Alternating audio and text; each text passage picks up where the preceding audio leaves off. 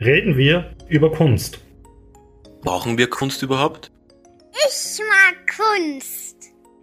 Kunst. Was ist das? Naja, wenn ich Kunst sage, meine ich das Ganze. Was ist Kunst heute? Kunst kann vieles sein. Bilden wir uns doch unsere eigene Meinung zur Kunst. Im Podcast der Kunstmeile Krems treffen wir Künstlerinnen und Künstler und andere Persönlichkeiten ganz privat und sprechen über die Kunst und das Leben. Mein Name ist Günter Oberhollenzer, ich bin Kurator der Landesgalerie Niederösterreich und ich begleite Sie in diesem Podcast.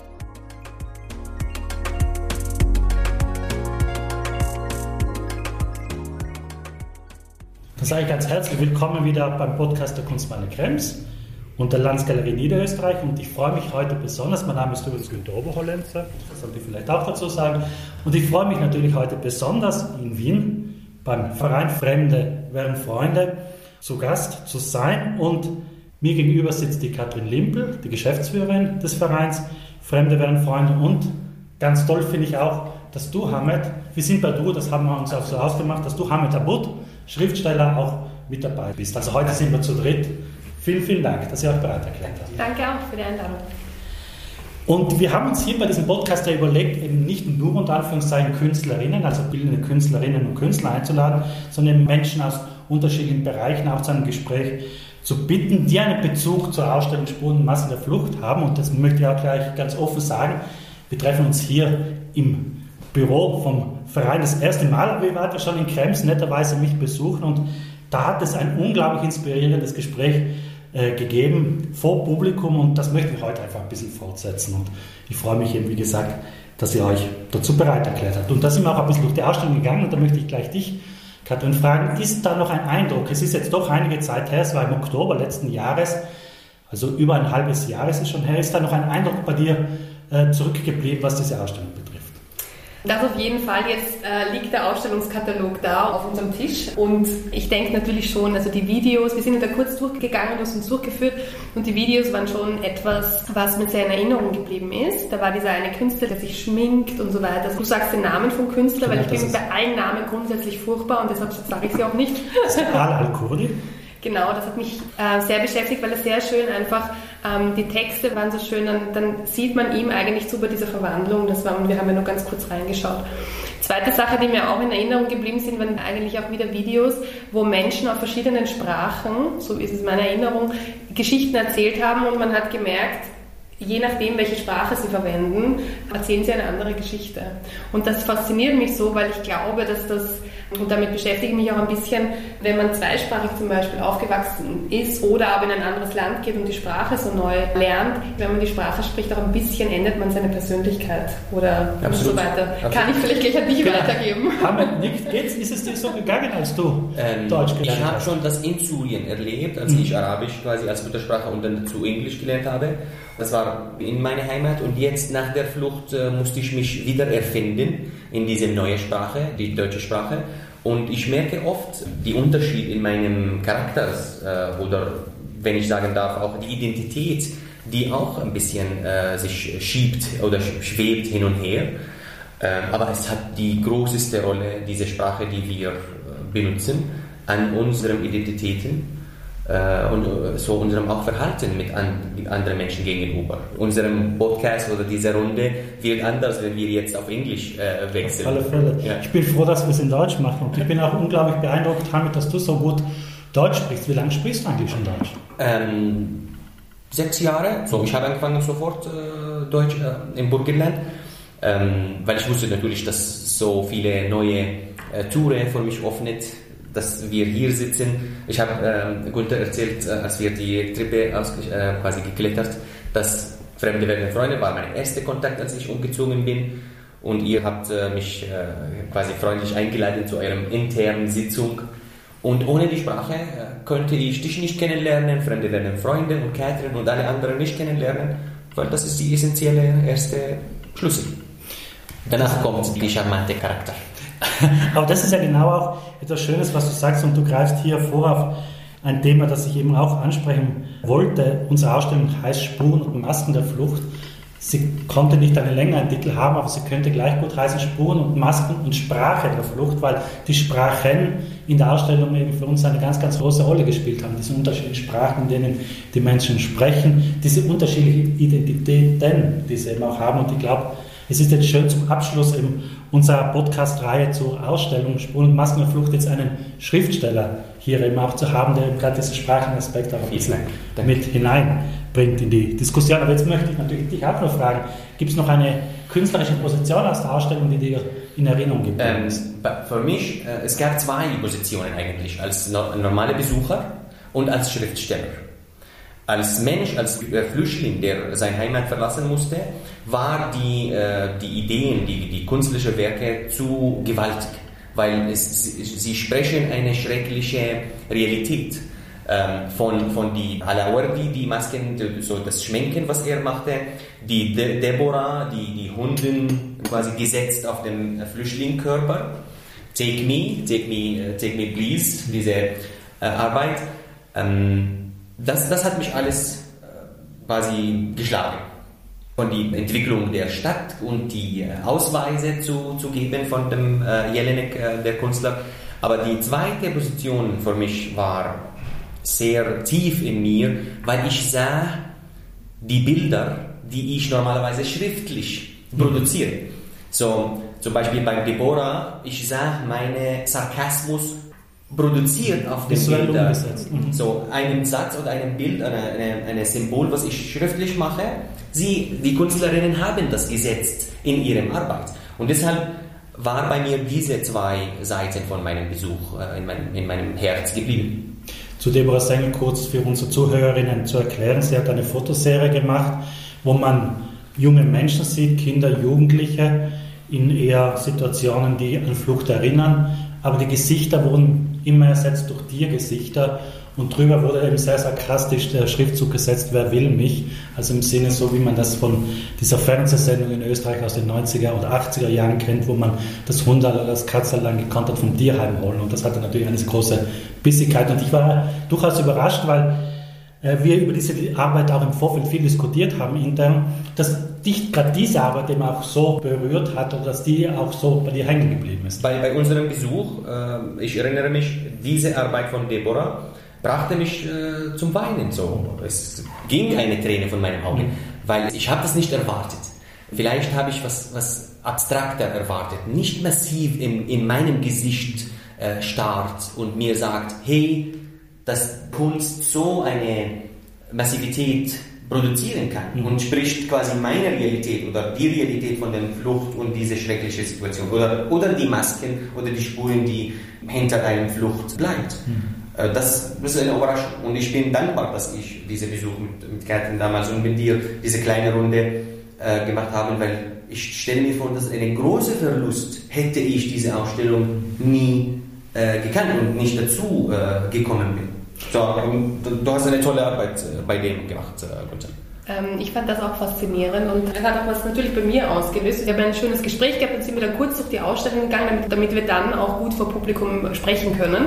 Und uns war klar, wir müssen vor Publikum sprechen äh, in ein paar Minuten und wir waren eben bei der Arbeit von Deborah Sengel und wir haben alle gemerkt, wir müssen jetzt kurz mal an die frische Luft und sind dann kurz raus ne, und ähm, haben diese fünf Minuten gebraucht, bevor wir ein Gespräch wieder starten können. Und das zeigt halt auch, was Kunst machen kann. Also wir können alle über ein Thema wahnsinnig gut sprechen und dann stehen wir vor dem, ob das ein Kunstwerk ist oder einen Text lesen und plötzlich berührt das was bei uns. Entweder es kann was berühren, weil es was auslöst im Sinne von, das habe ich erlebt, oder aber es berührt eben Menschen, die plötzlich was verstehen. Deshalb passt auch das Thema Genau. Flucht und das Thema Kunst einfach auch zusammen. Ja. Und das ist, finde ich, für mich halt die Qualität von bildender Kunst eben auch, dass ich oft mit statistischen Erklärungen, mit historischen Fakten einfach an die Grenze komme.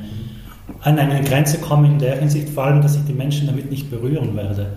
Das kann vielleicht an meinem Intellekt äh, verstehen, aber diese andere Ebene, die viel wichtiger ist, die Herzensebene, um es ein bisschen pathetisch zu formulieren, die werden nicht erreichen. Und das war uns halt das große Anliegen in der Ausstellung, über diese visuelle, emotionale Ebene die Menschen zu berühren und dann natürlich schon im nächsten Schritt auch wieder den Verstand einzuschalten und dann hoffentlich drüber die Menschen zum Nachdenken zu bringen. Aber ich glaube, diese Kombination, das ist eine große Qualität von Literatur oder eben auch von bildender Kunst. Jetzt sind wir schon mitten im Gespräch drin. Jetzt muss ich noch mal ein bisschen zurückrudern, in der Hinsicht, dass ich natürlich kurz zu dir, Katrin, kommen möchte und auch sagen möchte, wie wir uns hier befinden. Wir sind eben hier im Verein Fremde werden Freunde. Und ich habe einfach dieses schöne Zitat hier nochmal vor mir liegen, möchte es einfach vorlesen, wie ihr euch selbst definiert. Und da steht Folgendes zu lesen auf eurer Homepage, wenn ich mich richtig erinnere. Der Verein Fremde werden Freunde ist eine Initiative zur gesellschaftlichen Inklusion. Wir sind Menschen, denen miteinander wichtig ist. Gemeinsam stärken wir gesellschaftlichen Zusammenhalt und fördern zivilgesellschaftliches Engagement. Mit unserem Engagement schaffen wir Kontakt und Orte der Begegnung, weil so aus Fremden Freunde werden.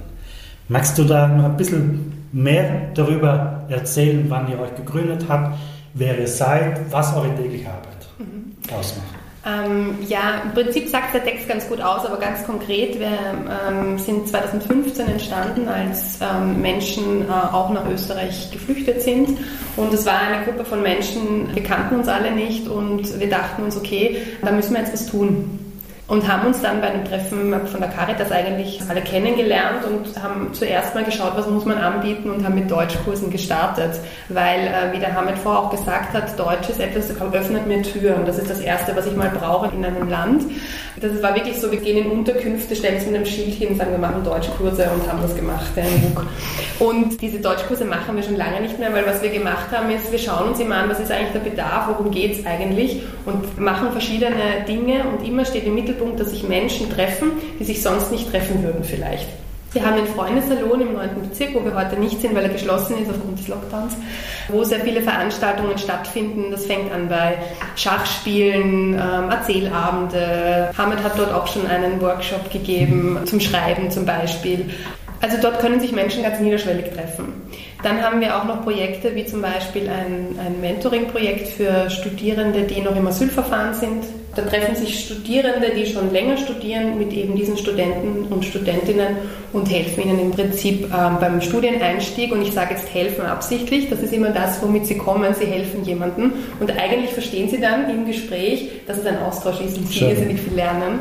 Und darum geht es auch so ein bisschen. Und dann, um es vielleicht auch noch zu sagen, ähm, wir haben auch ein Projekt gemeinsam mit der Deborah Sengel, das Escape im, im Museumsquartier, ein Escape Room sozusagen. Ähm, und da kannst du sicher auch gut das erklären, weil du ja von Anfang an noch dabei warst, wo es auch darum geht, das Thema Flucht ähm, sozusagen, ähm, ja, dass man mit dem in Berührung kommt und dass man nicht auf einer intellektuellen Ebene versteht sondern dass ich sozusagen unter Anführungszeichen spielerischer arbeiten kann.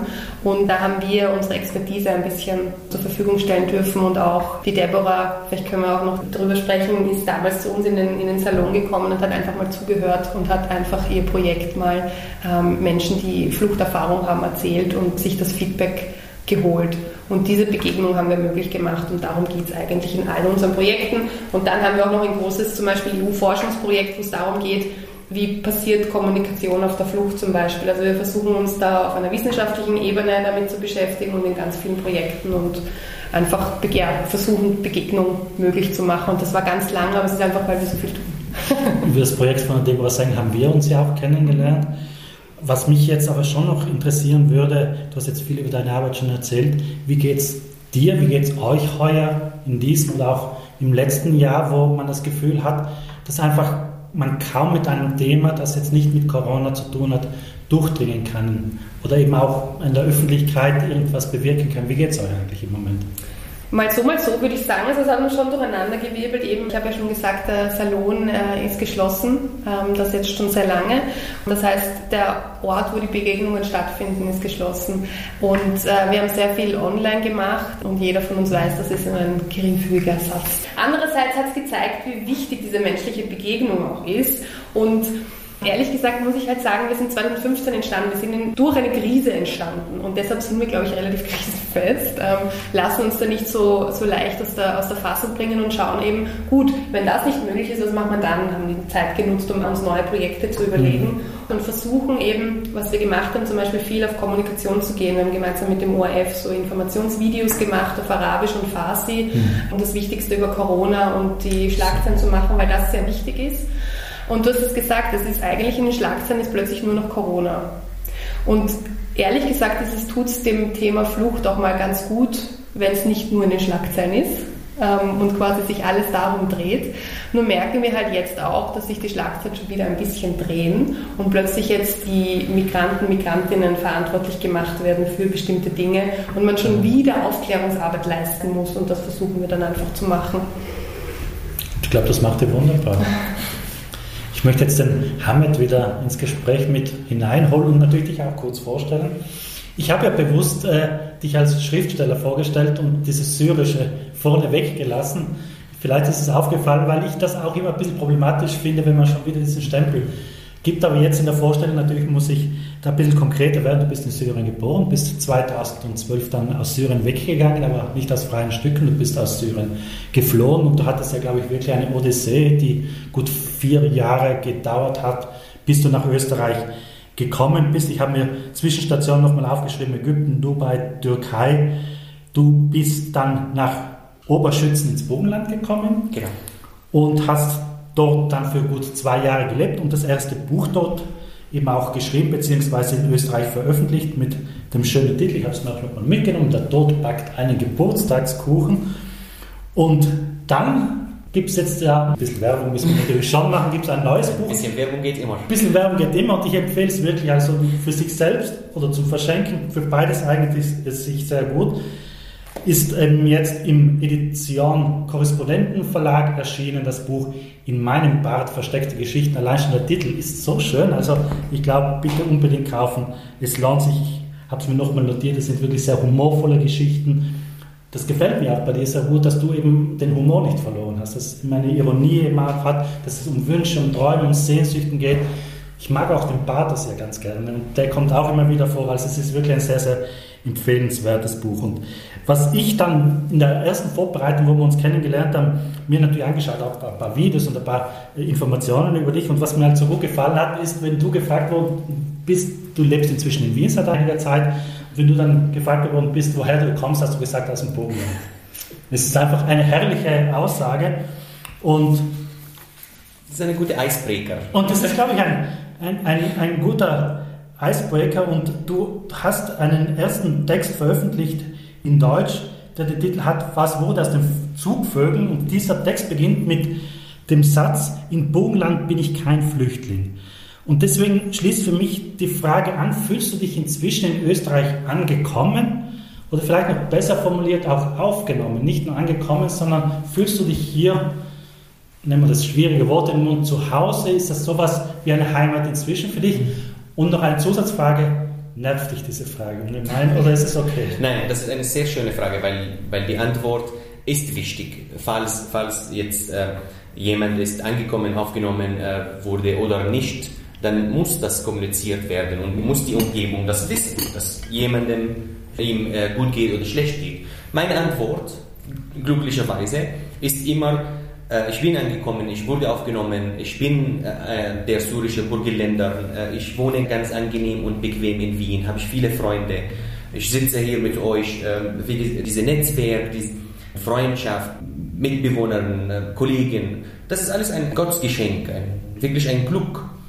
Aber jetzt die versteckte Überraschung, dass es gibt immer einen Moment, in dem ich fühle mich vielleicht wieder fremd. Sei das vielleicht eine unangenehme Begegnung, es kann passieren natürlich etwas, was nicht zustimmig ist, oder in meinem Fall zum Beispiel die Sprache. Wenn ich an meine Grenze der Sprache zum Beispiel komme, dann, dann bin ich nicht quasi der angekommen ist, sondern ich bin wieder der Fremd, der ein neues Wort lernen muss oder nicht seine Gedanken gut formulieren, gut äußern äh, kann. Ähm, es gibt immer diese Schwankung, aber auch davor bin ich dankbar. Man, das Leben gibt uns nicht immer eine konstant Stabilität, sei das Einheimische oder Immigranten oder Geflüchtete. Diese Schwankung ist auch gut, damit wir auch schätzen können, was wir haben. Wenn das weggeht, wenn das zurückkommt, wenn das da ist, dann, dann wissen wir, was haben wir gewonnen, was haben wir wirklich, woran haben wir gearbeitet und so. Und diese Freundschaft, die ich in Österreich zum Beispiel genieße, füllt mein Leben mit äh, Freude. Du sagst in einer Stelle in deinem Buch, Ich zitiere, und ich dachte darüber nach, wie die Figur, die ich seit längerem spiele, sich entwickeln würde. Und das hat mir auch deswegen gut gefallen, weil es wahrscheinlich jedem von uns so geht, dass wir ja verschiedene Rollen ausspielen. Also ich spiele jetzt hier auch eine andere Rolle, wie wenn ich zu Hause auf dem Sofa liege und mir Netflix irgendwas anschaue. Gleichzeitig hat es mir deswegen auch gut gefallen, weil wir in der Ausstellung sehr stark mit diesem Thema der Identität oder Identitäten auseinandersetzen, mit Masken, wobei die Maske nicht unbedingt nur als negativ gemeint ist, sondern einfach verschiedene Facetten einer Persönlichkeit umfassen kann. Mit verschiedenen Klischees haben wir versucht, in der Ausstellung zu spielen. Ich glaube, das sind schon auch alles Themen, die dich immer wieder in deiner Literatur oder in deinem Sein eigentlich umtreiben, oder? Ähm, diese äh, Gedanken von Masken, und du hast das äh, quasi äh, auch sehr schön formuliert, es muss nicht unbedingt negativ sein. So, wenn ich ähm, eine Maske trage und das hilft mir, hilft mein Leben, dass ich hier äh, angekommen, äh, integriert und so, das ist eine Art von einer Maske. Die Sprache, die ich spreche, wie ich das benutze und wie ich das einsetze in meinem Leben, das ist eine Art von neue Identität, neue Charakter, neue Maske. Aber wie du gesagt, das ist nicht negativ, sondern nein, das ist eine positive Art von Masken, die wir ähm, benutzen können. Und diese Identitäten in meinem Leben oder in meinem Buch, es ist mehr präsent, weil es gab so viele Wandlungen quasi. Okay, äh, in Syrien, so, ich war in Algerien, dann musste ich äh, in Syrien äh, fliehen von dem Bürgerkrieg in Algerien, dann will ich wieder. Dort musste ich ankommen, aufgenommen werden und dann wieder Flucht und so. Es ist immer diese Identitäten. Ich bin fremd, zugehörig, fremd, mhm. zugehörig, Freund, Burgenländer, Wien, Ausländer, fremd, Gast. Es ist, es ist wahnsinnig. Und jedes Mal musst du respektiert, äh, nicht respektiert, äh, mhm. ernst aufgenommen, nicht ernst aufgenommen, ausgenutzt, äh, geehrt. Das ist wahnsinnig. Es ist eh nicht eine Fluchterlebnis, das jeder erlebt in seinem Leben auf einer bestimmten Ebene, sei das Arbeit, Familien, Freundschaft, Kreis und so. Aber es ist bei mir seine, seine Gelegenheit, das zu äußern. Dass, hey, das Leben ist nicht stabil und nach der Flucht und es bleibt diese Schwankung, bleibt diese Änderung oder dieser Sprung zwischen die Identitäten. Mhm. Eine Erfahrung, die wir bei der Ausstellung immer wieder gemacht haben, wenn wir dann Künstlerinnen und Künstler im Atelier besucht haben, war, dass sie sich gefreut haben, bei einem Projekt wie diesem dabei zu sein, aber halt eine Sorge damit verbunden war, im Sinne, diesen Stempel zu bekommen. Wir haben ja auch die Ausstellung Spuren Masken der Flucht genannt, im Sinne, dass sie nur über diese geflohenen Status wahrgenommen werden und ihre Kunst nur über dieses Geflohene wahrgenommen wird und sie ihr Leben lang sich nur mit diesem Geflohene scheinbar beschäftigen dürfen. Und das haben wir natürlich versucht in der Ausstellung zu vermeiden. Ich hoffe, es ist uns gelungen. Und das ist auch etwas, was, was glaube ich, äh, ähnlich dir geht. Einerseits ist es natürlich, wenn man deine Bücher liest, schon ein zentrales Thema, woher du kommst, deine Identität, deine Herkunft, die Veränderungen der Identität, denn du thematisierst das ja auch sehr stark. Gleichzeitig habe ich schon das Gefühl, gerade beim neuen Buch, du beginnst dich von dem zu emanzipieren. Wie, wie gehst du damit um und wie siehst du auch jetzt, wenn man das so sagen oder fragen darf, dein zukünftiges literarisches Schaffen? Kann sein, dass es jetzt ein Buch gibt, wo das, deine Herkunft, dieses Thema überhaupt keine Rolle spielt? Absolut, absolut. Aber äh, nur eine kleine Anekdote. Ähm, es kommt diese Sachen, die spontan wir äh, im Leben machen, aber dann später gibt es eine Begründung. Jetzt bei dem Thema äh, Stempel oder gestempelt zu werden, und gleichzeitig hast du gesagt, im Burgenland bin ich kein Flüchtling oder ich nenne mich der syrische Burgenländer. Ich glaube im Nachhinein oder ich habe überlegt im Nachhinein, dass, es, dass diese Bezeichnung, dass der Burgenländer, weil dass ich dort mich wohlgefühlt habe und zugehörig und meine Freundschaft geknüpft habe, ich glaube, das ist mein unbewusst Versuch, diese Stempel abzuschütteln äh, indem ich einen Raum, äh, ein, ein, äh, einen Raum gefunden habe, dass ich für mich ein neues Stempel erfinden mhm. kann. Ähm, und es ist eine befreiende äh, ähm, Gelegenheit oder Raum, äh, Space, dass ich sage, hey, ich bin manchmal ein Flüchtling, aber andere Zeit bin ich der Burgenländer. Äh, in einem Kreis bin ich der Burgenländer. Und das erlaubt dir ein bisschen Atemzug, mhm. quasi, ein bisschen Atmen. Nicht immer bin ich der Flüchtling, Manchmal kann ich der Autor sein und manchmal kann ich der Burgenländer sein. Und es hat ihre, ihre Schönheit, ihre Anekdoten mit sich quasi. Ich will mich nicht mit dir vergleichen in der Hinsicht, aber manchmal sage ich, okay, ich fühle mich hier in Österreich wohl und manchmal weil ich italienischer Staatsbürger Südtiroler bin, sage ich, ich bin Ausländer. So aus Protest, so irgendwie. Genau. Also deswegen, dass man, dass man auch sich je, nach Situation auch durchaus verhalten kann. Aber da wollte ich eben auch dich fragen, wie geht ihr damit um? Wie versucht ihr auch mit Menschen, die eben äh, aus verschiedenen Ländern jetzt nach Österreich kommen, umzugehen, beziehungsweise auch in der Kommunikation dann mit Österreicherinnen und Österreichern, dass sie eben als ganze Menschen wahrgenommen werden und nicht nur immer als diese Geflohenen. Ja, ähm, das ist ja ganz interessant. Warum ist es, ist es wichtig, dass ich nicht nur immer Flüchtling sage? Weil das ist natürlich erstens mal entmenschlicht jemanden, wenn ich jemanden so ein Ling dran hänge. Und das zweite ist, wie lange ist jemand ein Flüchtling? Wann höre ich auf, jemanden als Flüchtling zu bezeichnen? Also an, an welchen Kriterien mache ich das fest? Dass jemand geflüchtet ist, das ist ein Teil der Biografie sozusagen. Das ist ein Teil der Geschichte. Aber es ist eben nur ein Teil der Geschichte. Und ähm, jeder entscheidet selbst, ob er darüber erzählen will oder nicht. Und ich weiß, dass es für uns interessant ist. Aber nicht alles, was für mich interessant ist, muss mir jemand anderer auch erzählen. Und ähm, interessanterweise, der Hamel und ich haben äh, erst vor kurzem mal darüber gesprochen auch, dass zum Beispiel der Salon eben ein Ort ist, wo es eben egal ist, woher du kommst es ist die Frage, woher kommst du, natürlich okay, aber du hast ja vorher auch gefragt, wie, wie sehr nervt dich diese Frage. Ne? Und dann haben wir also über das geredet, kann man diese Frage überhaupt stellen und so weiter. Und ich weiß noch, wir sind dann aus dem Büro rausgegangen und ein Freund ist uns begegnet, Gesan. Und ähm, ihr habt euch kennengelernt. Und der Hamid sagt zu ihm, ah, freut mich, woher kommst du denn? Und ich habe mir gedacht, interessant, jetzt kommt diese Frage gleich. Ne? Der Esan sagt, naja, ähm, aus Afghanistan und jetzt geradeaus und so weiter. Und sofort sagt der Hamid, und was machst du hier? Ja? Und diese Sache war aber, diese, diese ganze Situation war so klar, dass den Hamid das nicht interessiert im Sinne von einfach, er hat ein, einfach ein Interesse, ah, woher kommst du? Die nächste Frage ist, was tust du hier? Ja. Und das war dann so ganz klar, dass der, der Fokus eigentlich darauf ist, wer bist du? Hm. Genau. Ja, wer bist du? Und ähm, der Hamid ist dann gegangen und der Esan hat dann auch gesagt, was für ein toller Mensch, der war so oh, interessiert, ja, der war vollkommen begeistert.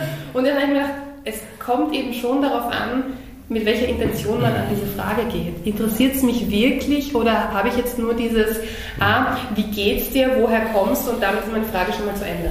Ich bin total begeistert, was du hier sagst, weil ich glaube, wir versuchen hier ja sprachlich korrekt zu sein, aber ich glaube, wichtiger als dass man sprachlich korrekt ist, ist, dass man die richtige Intention hat in einer Frage und nicht weil wenn ich überheblich sein will, dann kann ich noch so sprachkorrekt sein, das kommt bei dir dann anders. Also eigentlich ja, was, der tut jetzt da irgendwie herumlavieren sprachlich, aber es kommt dennoch nichts Besseres raus. Und ich glaube, wenn man sich hingegen auf Augenhöhe begegnet, kann man vielleicht auch mal vielleicht sprachlich daneben greifen und du wirst sagen, ach, das ist kein Problem, dass ich das jetzt gesagt habe. Oder ungefähr, so genau. kann man das dann verstehen. Und so kann man es verstehen ja. und auch, es ist auch okay, mal was Falsches sozusagen zu sagen und dann einfach, dass man dann sagt, wenn man diese Ehrlichkeit spürt, einfach zu erklären, warum das eigentlich nicht so okay ist oder warum das nicht schön ist für jemanden, wenn man das so sagt. Ja? Gleichzeitig war es natürlich schon sehr wichtig in der Ausstellung, darüber haben wir auch schon geplaudert, gewisse Begriffe zu vermeiden. Also ich habe dezidiert dann immer, weil ich es auch ärgerlich gefunden habe, schon allein von der Bezeichnung von der sogenannten Flüchtlingskrise oder von der sogenannten Flüchtlingswelle gesprochen.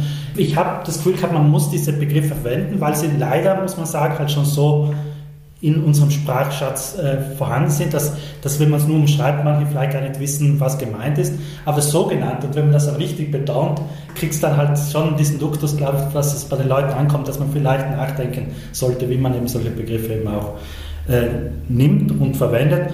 Und bei Geflohenen habe ich es inzwischen, glaube ich, ganz gut drauf, dass ich jetzt diesen Begriff verwende, wobei es nicht immer natürlich funktioniert, weil es gibt zum Beispiel Flüchtlingskonvention, die Genfer und so weiter. Und da muss man natürlich diesen Begriff noch weiterhin verwenden, weil eben so eben auch die, institutionalisiert ist. Die, äh, also zum Beispiel UNHCR, die, das Flüchtlingshochkommissariat von, von, der, von der UN, die sich genau für die Rechte auch von Geflüchteten und so weiter einsetzen, sagt auch Flüchtlinge. Und zwar deshalb, weil es für sie ein rechtlicher Status ist. Mhm. Und das ist dann natürlich was anderes als in einer Alltagssprache, weil dann kommt es bei den Wörtern darauf an, wie ich sie verwende. Ja. Du hast ja eben auch schon viel über die Sprache gesprochen. Das wollte ich eigentlich jetzt erst gegen Ende des Gesprächs einbringen, aber ich bin sehr dankbar, dass du schon am Anfang äh, gesagt hast, aber da habe ich etwas vergessen zu erwähnen und das wollte ich jetzt hier nachholen. Das Schöne bei diesen Büchern ist, um noch hier eine kurze Werbeverschaltung zu machen, dass es ja in deiner Muttersprache ist und in Deutsch. Wie wichtig war dir, in Deutsch zu publizieren? Ähm, ich habe, ähm, als ich ähm, Lesungen angefangen in der Schweiz zu machen, das war überhaupt keine Verbindung mit einem Buch zu machen. Das war außer meinem Radar. Äh, wichtig ist, dass meine Geschichte kommuniziert wird. Ähm, und das habe ich gemacht auf, auf wie, wie, du gesagt auf freundliche Ebene. Abendessen, trinken, äh, quasi Freunde neu, äh, sammeln, einladen und äh, damit sie ein Gefühl von meiner Geschichte haben können. Aber nach so vielen Lesungen kam die Angebot, ein Buch zu, zu machen. Dann habe ich mir gedacht, okay, was hilft meinem Geschichte, dass die mehr, mehr Leute erfahren darüber, weil das ist in meinem Auge die Funktion von, von Literatur. Etwas kommuniziert, wie du gesagt, berührt, von den Menschen auf verschiedenen Ebenen zu verstehen, quasi äh, helfen.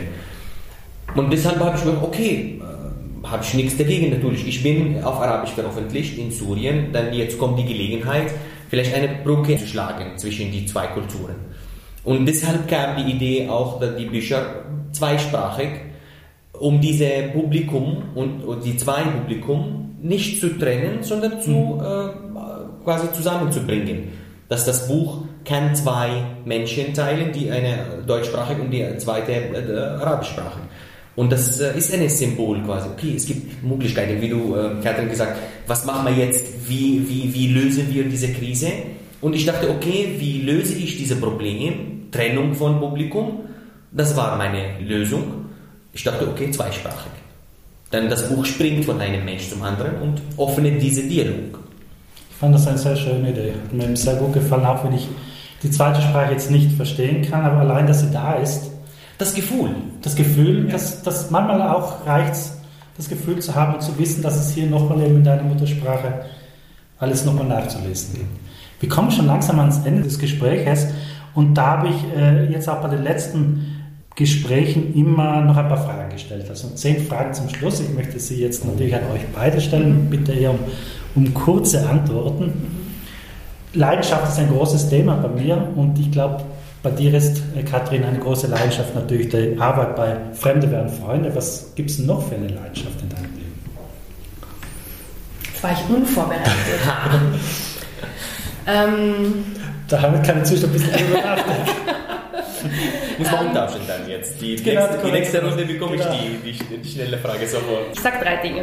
Ähm, hat alles miteinander zu tun. Das eine ist tatsächlich Literatur. Ich liebe es, Geschichten zu lesen. Ich bin komplett in einer Geschichte drin, deshalb liebe ich Literatur.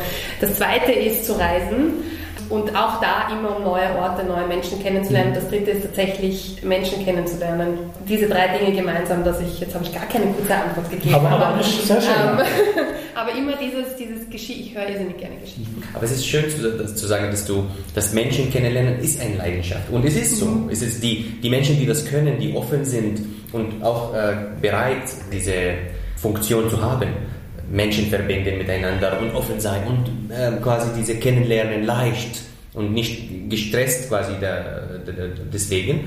Das ist wirklich kann eine Leidenschaft äh, sein.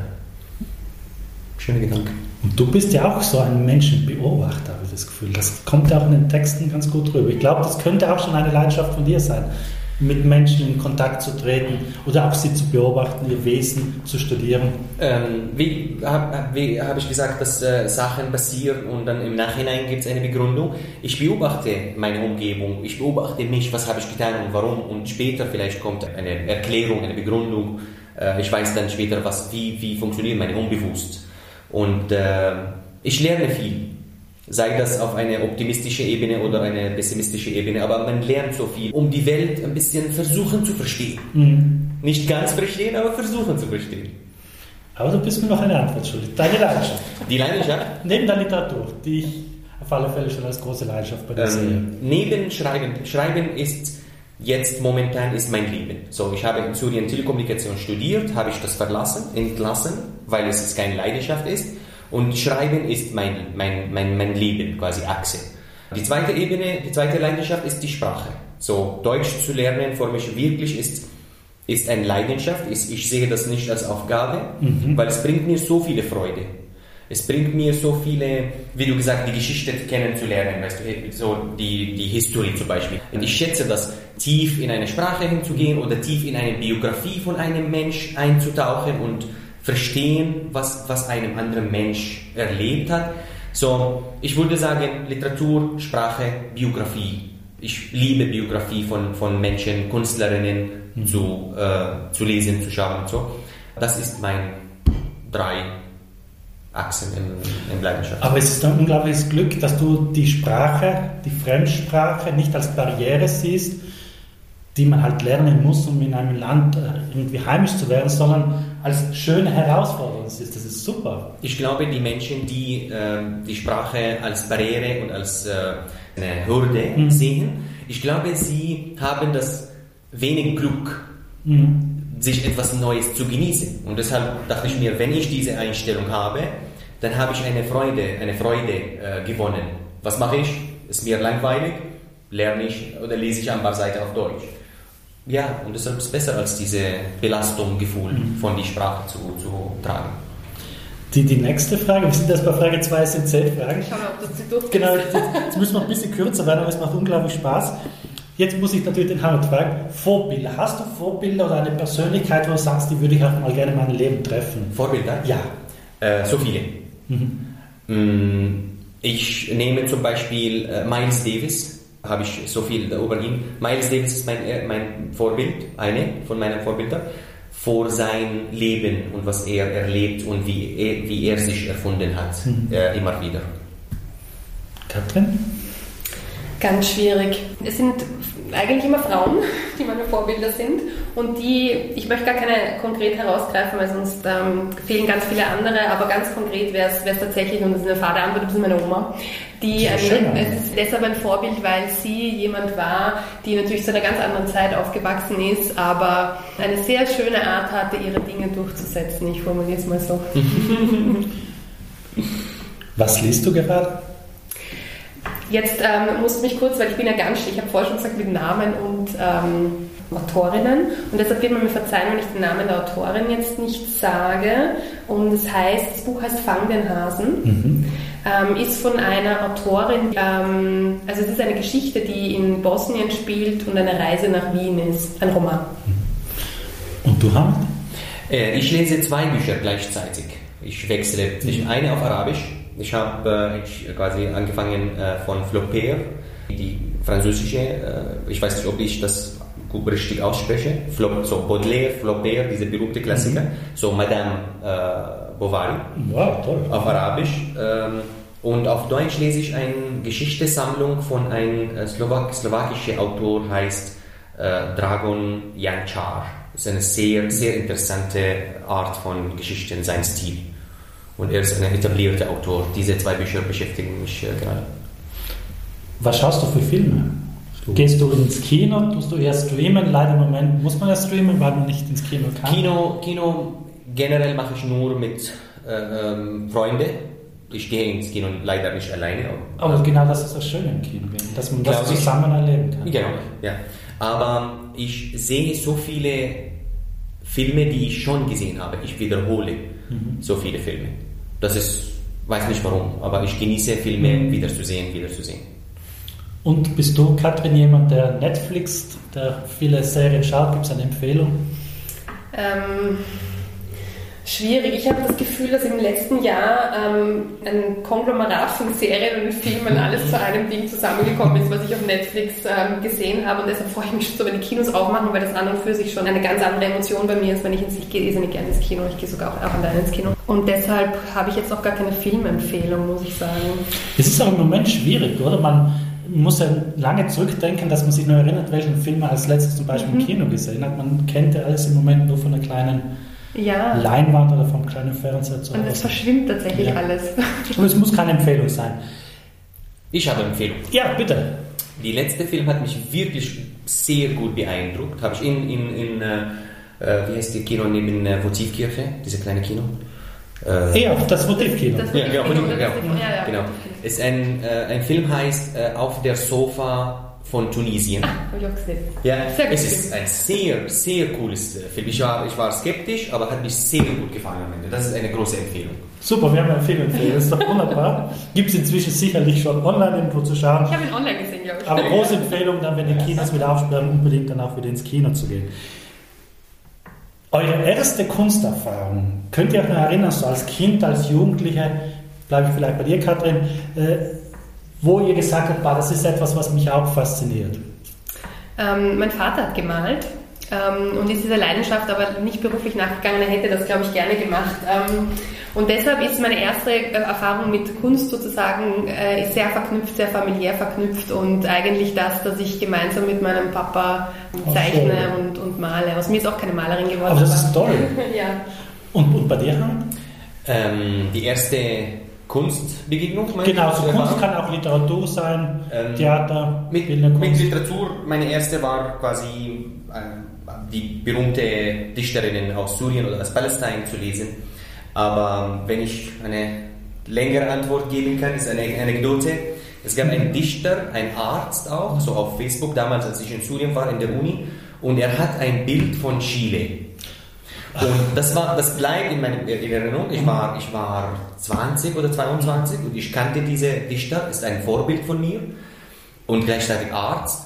Aber ich dachte immer, dass dieses Porträt von Chile ist ein Porträt von ihm, von der Arzt.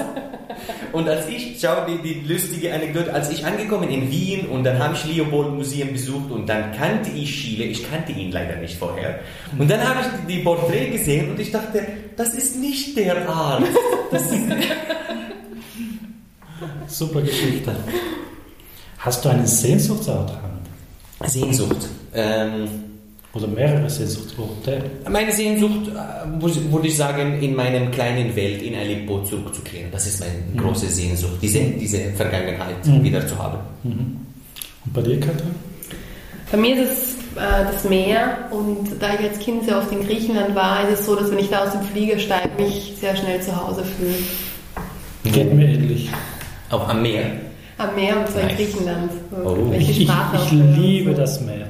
Ich liebe das Meer. Und der idealste Fall ist Meer und Berge in Kombination. Dann bin ich glücklich. Ja, das zweite wäre bei mir auch der Berg, nämlich. Das ist eine Frage, die ich äh, jetzt immer gestellt habe, aber in letzter Zeit leider ein bisschen schwierig zu beantworten ist. Ich stelle sie trotzdem. Die letzte Ausstellung, die ihr gesehen habt. Es hat so viele Lockdowns gegeben, aber könnt ihr euch noch an die letzte Ausstellung erinnern, die ihr gesehen habt? Sonst ist es auch nicht so tragisch, weil wie gesagt, also es ist fürchterlich durch diese ganzen gesperrten Museen. Ich war, mhm. ich war tatsächlich ähm, vor dem letzten Lockdown im äh, Kunstforum und habe mir die Max-Richter-Ausstellung Gerhard Richter. Ja, Gerhard, da genau das meine ich, deshalb sage ich nie Namen. Gerhard Richter Ausstellung angesehen. Und zwar, das war an diesem Tag, als alle anderen ihre letzten Weihnachtseinkäufe gemacht haben. Und ich habe gedacht, nein, ich muss unbedingt ins Museum gehen. Das nennen wir vorbildlich, das ist eine sehr schöne Antwort. Lass die Menschen einkaufen. Ähm, meine Letzt, ähm, was ich äh, zuletzt besucht habe, ist äh, im nicht Westlicht, Ostlicht. Ist eine ähm, Sammlung von Fotografie über äh, eine französische äh, Fotograf. Äh, die Name fällt mir nicht ein, aber es war schwarz-weiß und sehr spannender Fotograf, ein sehr berühmter äh, Künstler über Paris. Bitte um eine kurz- kurze Antwort, weil da könnten wir jetzt lang drüber sprechen. Kann Kunst die Welt verändern? Ja. In der Hoffnung. Schön. Meine vorletzte Frage, das stelle ich gerne Künstlerinnen und Künstlern. Wenn von euch etwas bleiben soll, was soll es sein? Von eurer Arbeit, von eurem Leben, was soll von euch bleiben? Meine Geschichte. Das ist für mich die schönste Sache, die ich hinter Mhm. mir lassen darf. Vielleicht dieser Beitrag zu, dass jeder die Welt ein bisschen verändern kann zu einem besseren Ort und man Orte schafft, wo sich Menschen begegnen. Wir sind jetzt nicht mehr ganz, ganz jung, deswegen traue ich mich, diese Frage zu stellen. Was würdet ihr jungen Menschen so auf den Weg geben, die jetzt gerade Matura gemacht haben, die gerade ins Leben starten? Was wäre so ein, ein Ratschlag, den ihr diesen Menschen geben würdet? Schokolade essen. Ähm, vielleicht einfach mal machen. Also wenn man eine Idee hat, einfach mal ausprobieren. Ähm, ruhig, ruhig scheitern und sich möglichst viele Verbündete suchen.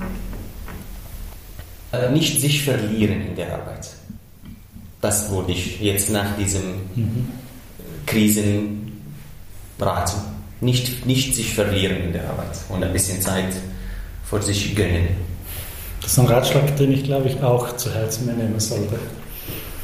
Wir haben das jetzt nicht abgesprochen, Hamid, aber Wir haben damals in Krems, die Geschichte vielleicht soll ich noch kurz erzählen, dann auch äh, noch zum Abschluss einen kurzen Text dem Publikum näher gebracht und das war ganz interessant. Ich hatte einen Text im Kopf, du Hamid hattest einen Text im Kopf und wenn man das Buch vor sich liegen hat, sind doch gar einige Texte drin und es gibt ja zwei Bücher, die man da zur Hand nehmen könnte und interessanterweise hatten wir den gleichen Text im Kopf. Das ist ganz ein kurzer.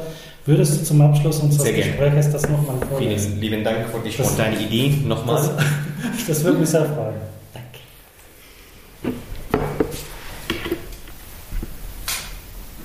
Wir werden zurückkehren. Wir werden zurückkehren, vielleicht nach Jahren des Exils und eines Flüchtlingslebens. Wir werden Reisepässe haben und blaue Augen, an die wir uns noch nicht gewöhnt haben.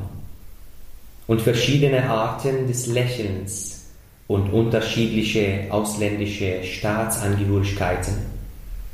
Und an der Schwelle zu unserem Land Syrien werden wir alles ablegen. Im Namen des Vaters, der uns ins Exil schickte, damit wir nicht sterben. Im Namen der Mütter, die uns mit verwundeten Kehlen gebar. Wir werden zurückkehren wie ein Kind, das die teuren Geschenke der Fremden fortwarf und stattdessen wieder mit dem Lehm am Ufer eines Baches spielt. Lieber Hamid, liebe Katrin, ganz, ganz lieben Dank für das Gespräch und danke an alle, die uns heute zugehört haben. Danke dir. Dankeschön. Ja.